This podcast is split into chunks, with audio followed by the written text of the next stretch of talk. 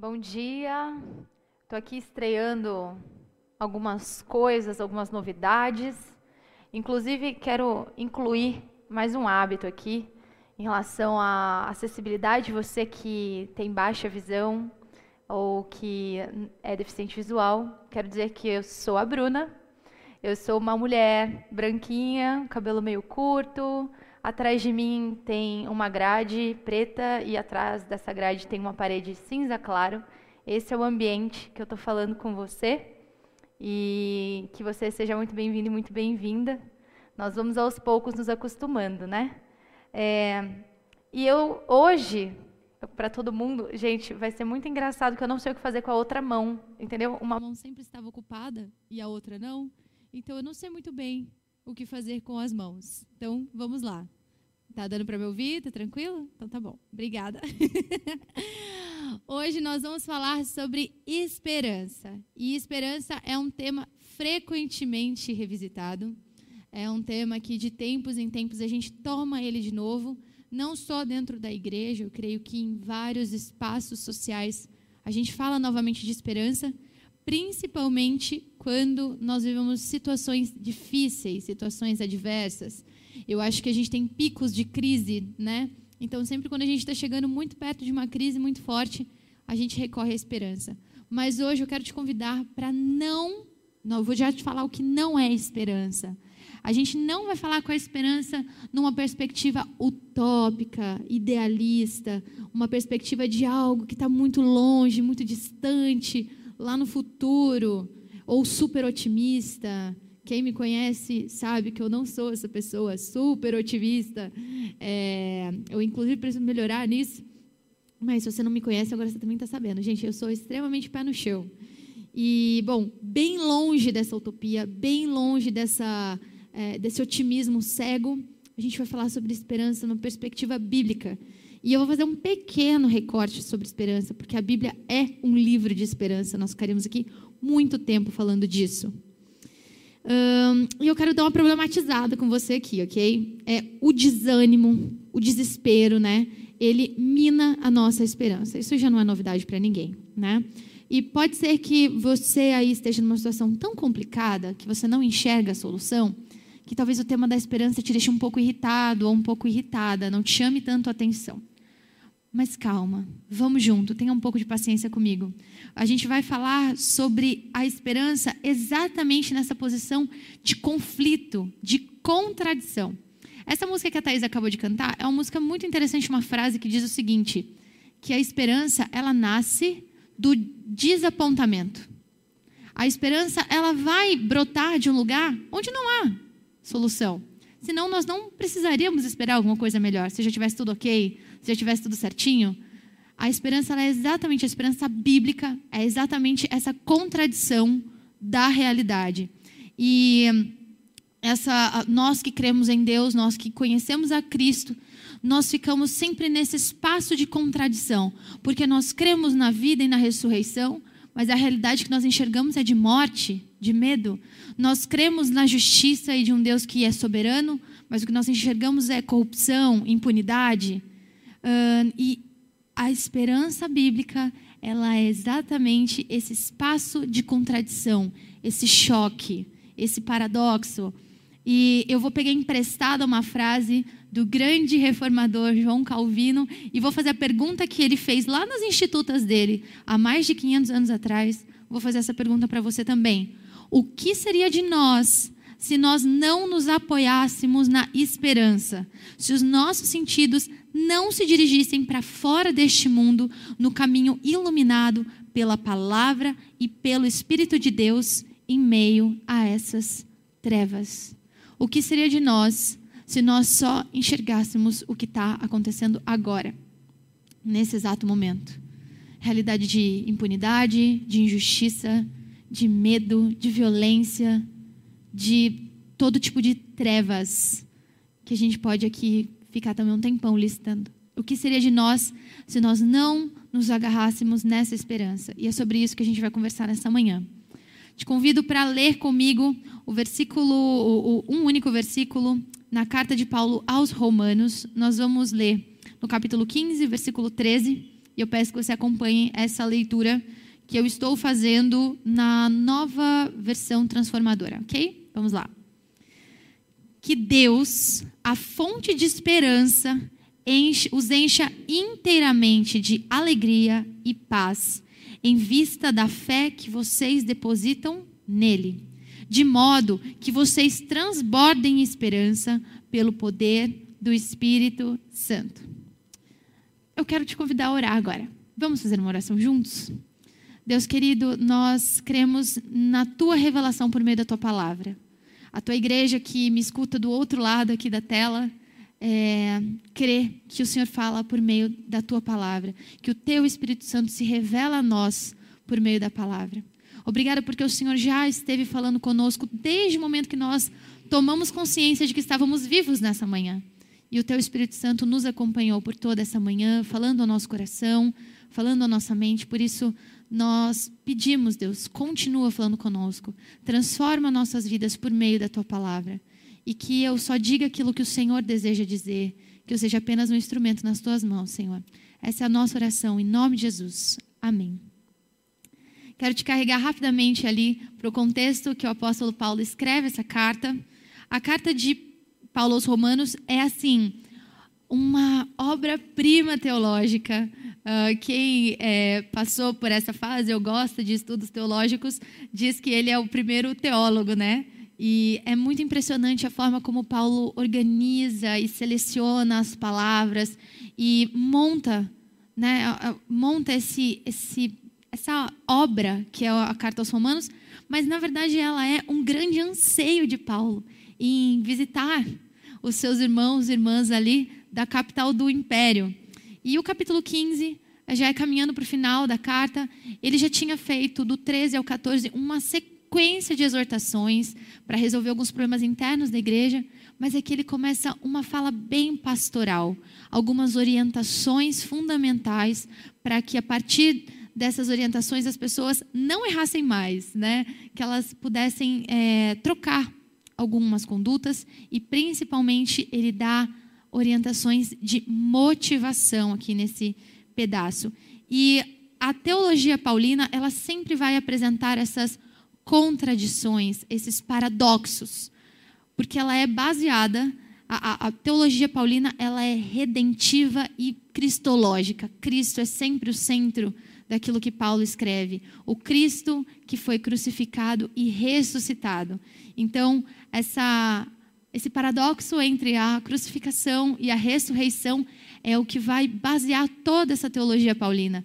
Então a gente sempre vai ver, por exemplo, morte contrária à vida e a vida combatendo a morte, o pecado e a graça, o passado, o presente e o futuro. Paulo faz essa brincadeira com os antônimos ou com aquilo que a, a vida que vence a morte, a graça que cobre o pecado, a justiça que justifica o injusto. É, é sempre assim que acontece.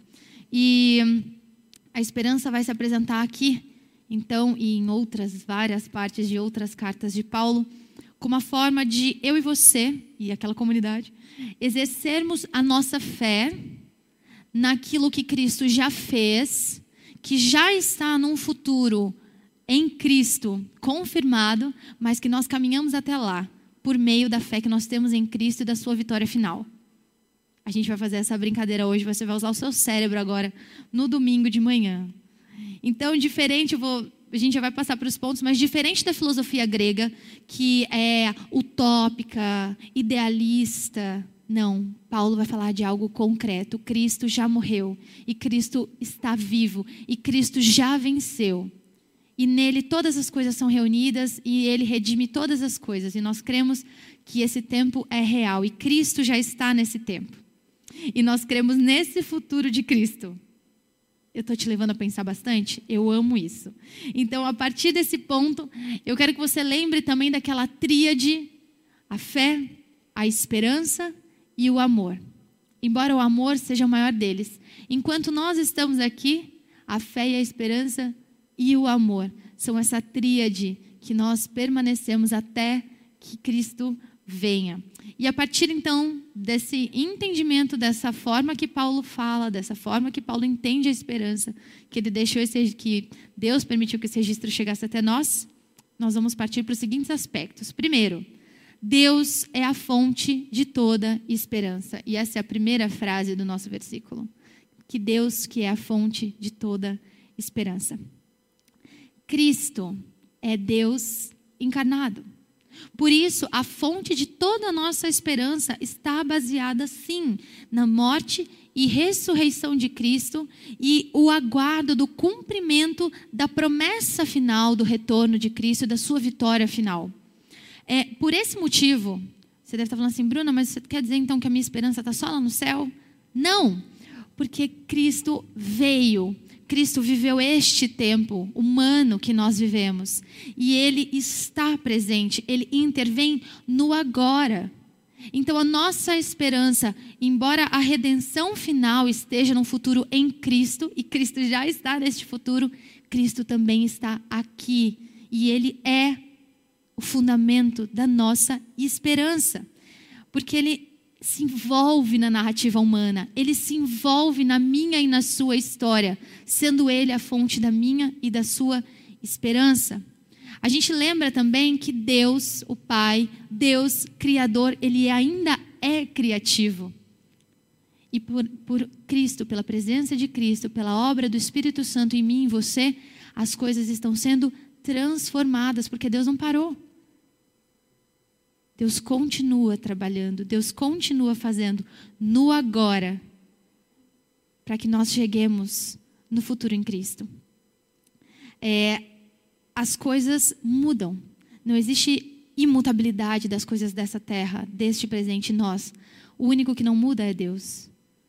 Por isso nós cremos que Ele é a fonte da nossa esperança, porque Ele já está no futuro mas ele também está aqui assegurando essa contradição o tempo todo. Nós estamos diante da morte, mas nós ainda cremos na vida. Nós estamos em, diante da injustiça, mas nós cremos na justiça. Nós ainda estamos diante da dor, mas nós cremos na cura, na restauração e no poder de Deus. O Jürgen Moltmann, nossa, gastei todo meu alemão agora. Ele tem uma frase muito interessante no seu livro A Teologia da Esperança que diz o seguinte: A esperança cristã é uma esperança de ressurreição e demonstra sua verdade pela contradição entre o presente e o futuro por ela visualizado. Um futuro de justiça contra o pecado, de vida contra a morte, de glória contra o sofrimento e de paz contra a divisão para a nossa vida hoje. Como é infeliz, como é triste a pessoa que não tem no que se esperançar. Não vou nem usar o esperar, porque são muito próximas essas palavras. A gente não está simplesmente esperando, nós estamos esperançando. E Deus te abençoe, Ellen, para você traduzir esperançar agora. É, nós esperançamos e esperamos em Deus no tempo presente, em sua ação presente e nós colocamos então a nossa esperança no lugar certo, não um pensamento positivo, mas nós encontramos um lugar para nos ancorar. Existe um porto seguro, existe um lugar que nós chegaremos lá. E ainda que nós não estejamos lá, nós chegaremos. E essa é a nossa esperança. Deus. Em segundo lugar, fé e esperança são inseparáveis. No meio do, desse versículo que nós escolhemos, a palavra de Deus diz assim: é, em vista da fé que vocês depositam nele, ou seja, vocês vão viver inteiramente paz e alegria, porque vocês têm fé neste Deus que é a fonte da esperança. Rapidamente vou falar quem é esse moço, esse Jürgen Moltmann.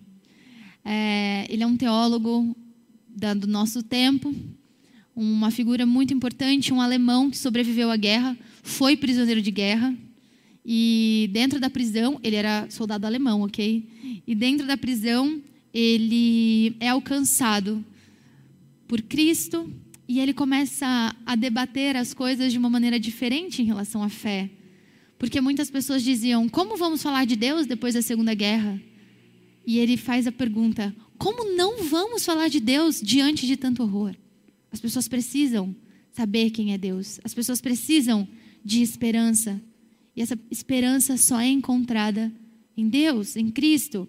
E ele desenvolve então a sua teologia baseada nessa fé que nós temos da redenção final, a partir da vitória de Cristo, de que Cristo já venceu todas as coisas, nós podemos ter esperança. Vou dar uma simplificada, vou usar aqui algumas palavras dele, que ele diz o seguinte: se Cristo na cruz já, já destruiu, já venceu todas as coisas que podem nos despedaçar, como por exemplo a morte, Cristo já venceu a morte. O sofrimento, Cristo já venceu o sofrimento, ele já morreu e já sofreu e venceu. Então nada mais pode roubar a nossa esperança, porque ele já está lá, ele já venceu. E é a partir dessa ótica que nós olhamos todo o restante do Evangelho. E é lindo começar a enxergar dessa maneira, que pela fé que nós temos em Cristo, que o próprio Deus coloca dentro de nós, nós podemos esperançar de que todas as, as piores coisas que nós olhamos hoje já foram vencidas. E isso não é uma fuga, isso é uma certeza para o agora. E parafraseando Moltmann, ele diz que a fé ela é alargada pela esperança, então talvez eu tenha uma fé pequenininha, mas com esperança ela se expande, ao mesmo tempo que a esperança é o alimento para a fé. Elas andam juntas, elas são inseparáveis. E emprestando Calvino de novo, ele vai dizer o seguinte: a esperança renova e vivifica a fé sempre de novo e cuida para que, sempre de novo, se levante mais forte para perseverar até o fim. Pode ser que em alguns momentos a sua fé fique balançada. Pode ser que em alguns momentos a esperança falte, fique bem rala. Na sexta-feira, conversei com o pastor Simval, foi uma conversa muito legal. E eu vou usar um exemplo daquilo que ele falou. Ele falou: às vezes uma chega primeiro que a outra. Às vezes a esperança dá um pouco mais à frente, mas a fé vai chegar nela. Às vezes a fé está um pouco mais à frente, mas a esperança vai chegar. Mas nós cremos que elas estão juntas, unidas, mesmo que uma às vezes seja o reforço da outra. Nós cremos nisso e nós podemos viver uma vida de contentamento, uma vida de paz, por conta daquilo que nós esperamos e esperançamos por meio da fé. E o que é que nós esperamos? O que é que nós estamos esperançando? Nós estamos esperando o momento em que Cristo irá redimir todas as coisas. E quando eu digo todas as coisas, são as daqui também, são as deste mundo. E como nós esperamos essa, esse momento chegar? Nós esperamos inquietos. E esse é um exercício interessante de esperança e fé. Inquietude. O coração daqueles que já foram alcançados por Cristo e nele esperam fica inquieto e agitado diante das adversidades, diante da injustiça, diante do mal, diante das trevas, nós não conseguimos ficar parados. Graças a Deus. Isso significa que essa esperança é o impulso para que nós possamos agir diante do sofrimento dos outros ou diante do nosso próprio sofrimento. Essa esperança é o impulso que nos leva a agir diante da realidade contraditória que nós vivemos eu e você, pela esperança e pela fé, somos agentes de contradição da realidade que nós estamos experimentando. E é assim que a nossa esperança funciona. Não é um pensamento positivo, não é ficar estagnado. A fé e a esperança vão te gerar uma inquietude enquanto você aguarda a redenção de todas as coisas. E eu vou usar mais uma frase do Moltmann nesse ponto, que diz o seguinte: por meio da fé, o homem entra no caminho da verdadeira vida, mas somente a esperança conserva neste caminho. Eu e você só vamos conseguir manter esse caminho de fé segurados pela esperança. E a esperança alimenta a nossa fé. Em terceiro e último lugar, e essa é uma parte linda deste texto. O Espírito Santo nos capacita a esperançar. Paulo encerra esse pequeno bloco dizendo o seguinte: de modo que vocês transbordem esperança pelo poder do Espírito Santo. Que coisa mais linda! Deus sempre fazendo aquilo que nós não podemos fazer. Quando a nossa fé é pequena demais, a nossa esperança é michuruca demais, Ele fala o seguinte: calma, o meu espírito que habita em vocês é o poder dele que vai permitir que vocês tenham fé, esperança, ou melhor, transbordem de esperança. E como falar de esperança sem falar de antecipação? Calma. Eu acho que a gente tem vivido dias de muita ansiedade, querendo viver o futuro, e não é sobre isso que eu vou falar. Paulo vai apontar que o poder do Espírito Santo capacita a comunidade de Deus, a família de Deus, a enxergar além do que os olhos veem, terem a certeza daquilo que a gente ainda não vê, mas continua caminhando para lá, pelo poder do Espírito Santo, não pelo seu pensamento positivo, não pela sua força de vontade, mas pelo poder que o Espírito Santo de Deus te dá. É assim que nós podemos continuar e então transbordar esperança. Isso significa, nessa antecipação, ou seja, eu creio que Cristo já venceu, mas eu ainda estou aqui. Eu consigo já viver a vida plena e a vida eterna a partir do agora, embora ainda não tenha chegado à conclusão final, eu tenho essa certeza. Eu tenho um fundamento firme. Eu transbordo esperança porque o Espírito Santo, que é a marca da presença de Deus em mim, ele me fala todos os dias: espere, espere. Vai chegar o momento. Eu estou aqui. Enquanto isso, vamos agindo. Esse pensamento não é meu, não é seu. É o Espírito Santo que trabalha dentro de mim e de você transbordar esperança é então desfrutar dessa comunhão que nós já temos com Cristo. Dessa comunhão que nós já temos com Deus. E nós ardemos o coração aguardando o momento que nós teremos a comunhão plena e final. Mas enquanto esse tempo não chegou, nós já desfrutamos dessa comunhão e dessa presença hoje. E é ela que nos capacita a seguir em frente nós seguimos contrariando a realidade que nós experimentamos. Nós continuamos esperando aquilo que nós ainda não temos, mas temos certeza que teremos.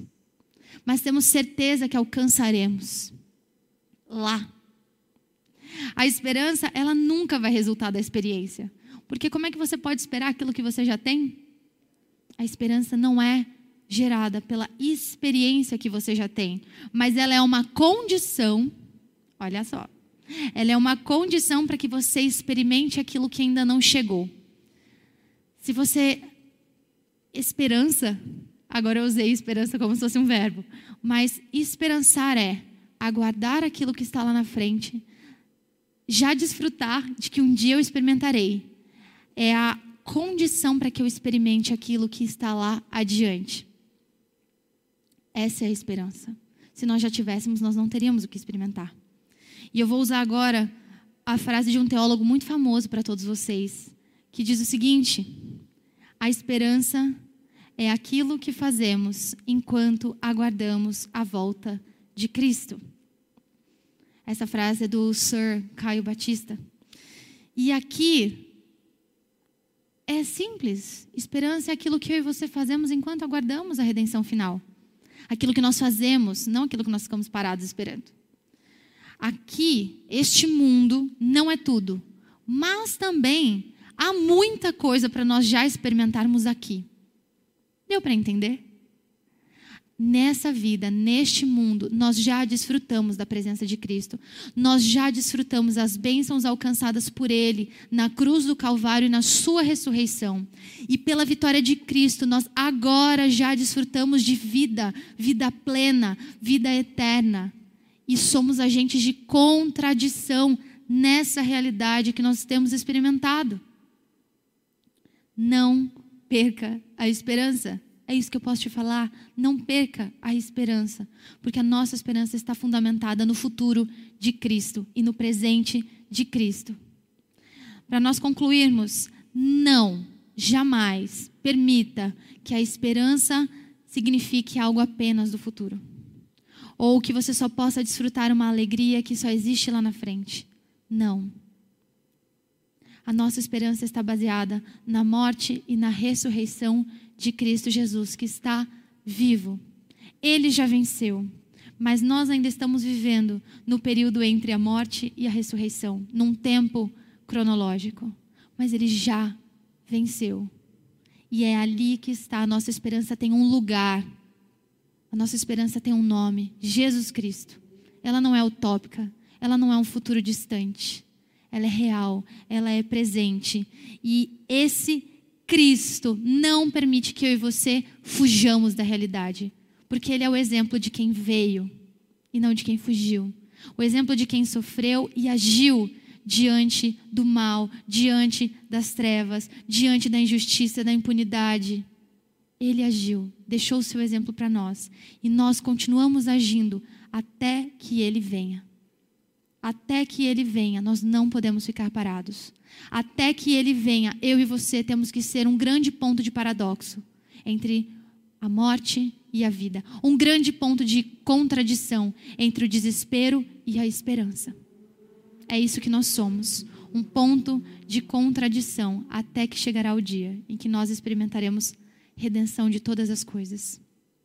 Eu vou encerrar com esse versículo que também está na carta aos Romanos, é, capítulo 8, versículos 24 e 25.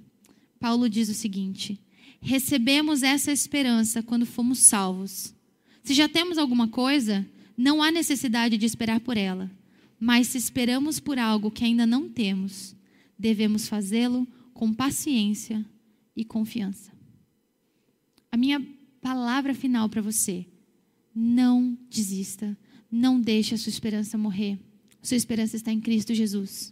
Sua esperança não está nas coisas que se veem. Sua esperança não está nas estatísticas. A sua esperança não está na experiência. A sua esperança tem um nome, Jesus Cristo. Ele já morreu, ele já ressuscitou e ele vive, e ele reina sobre todas as coisas. E chegará um momento em que o seu reino será completo neste mundo, redimindo todas as coisas. E nós desfrutaremos desse dia. Enquanto isso, não pare.